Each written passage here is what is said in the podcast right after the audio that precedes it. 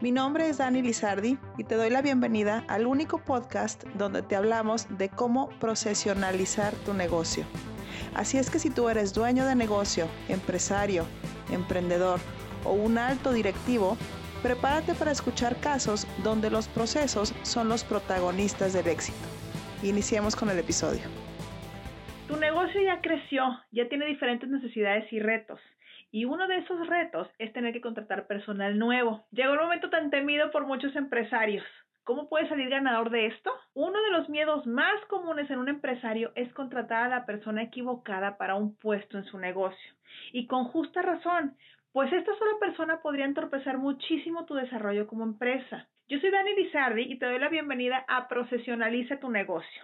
Este podcast está hecho para que conozcas todos los beneficios que los procesos le pueden brindar a tu empresa. El tema del que hablaremos hoy es de suma importancia para quienes están por expandirse o crecer. Si ya llegaste hasta el punto de querer expandirte con tu negocio, significa que estableciste buenos procesos, aunque no los tengas documentados, pero la fórmula funciona. Llegaste del punto A a B y estás pensando en el punto C, crecimiento. Al mismo tiempo, sabes que los procesos son la clave para seguir adelante.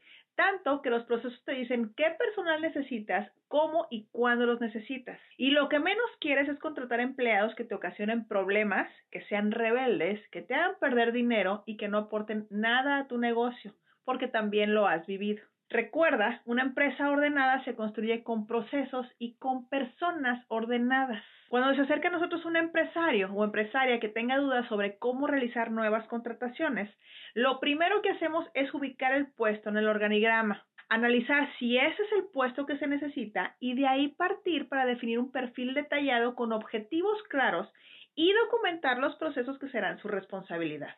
Hace ya algún tiempo trabajamos muy de la mano con una empresa que necesitaba expandirse y por lo mismo le urgía ponerse a planear sus contrataciones de personal.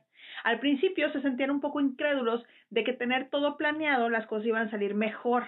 Pero no hay manera de que esto salga peor que cuando vas reaccionando a cada situación como bomberazo. Te comentaré algunos pasos que te pueden ayudar a elegir a los candidatos ideales para los puestos de trabajo en tu negocio. ¿Listo? Número uno, Employer Branding. ¿Sabes qué es esto? Te va a interesar porque es nada más y nada menos que tu propuesta como empresa sobre los beneficios de trabajar contigo. Es tu reputación como empleador. Se consigue con branding cuando es de afuera hacia adentro y con una cultura de valores y ciertos procesos cuando es de adentro hacia afuera.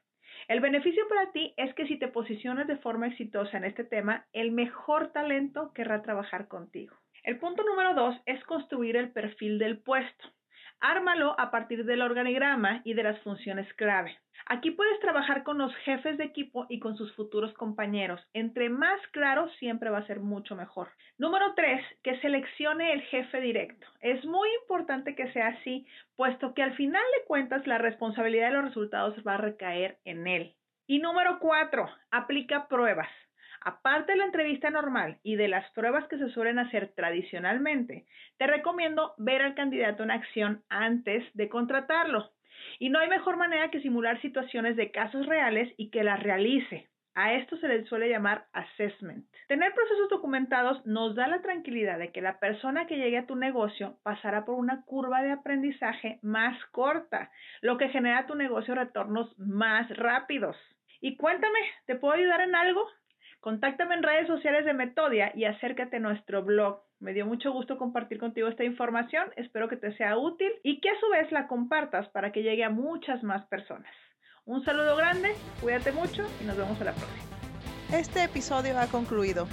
Ayúdame a compartirlo para llegar a más dueños de negocio y déjame tus comentarios en nuestra cuenta de Instagram arroba metodiamx. Recuerda que un negocio sin procesos es un hobby. Nos vemos en el siguiente. Saludos.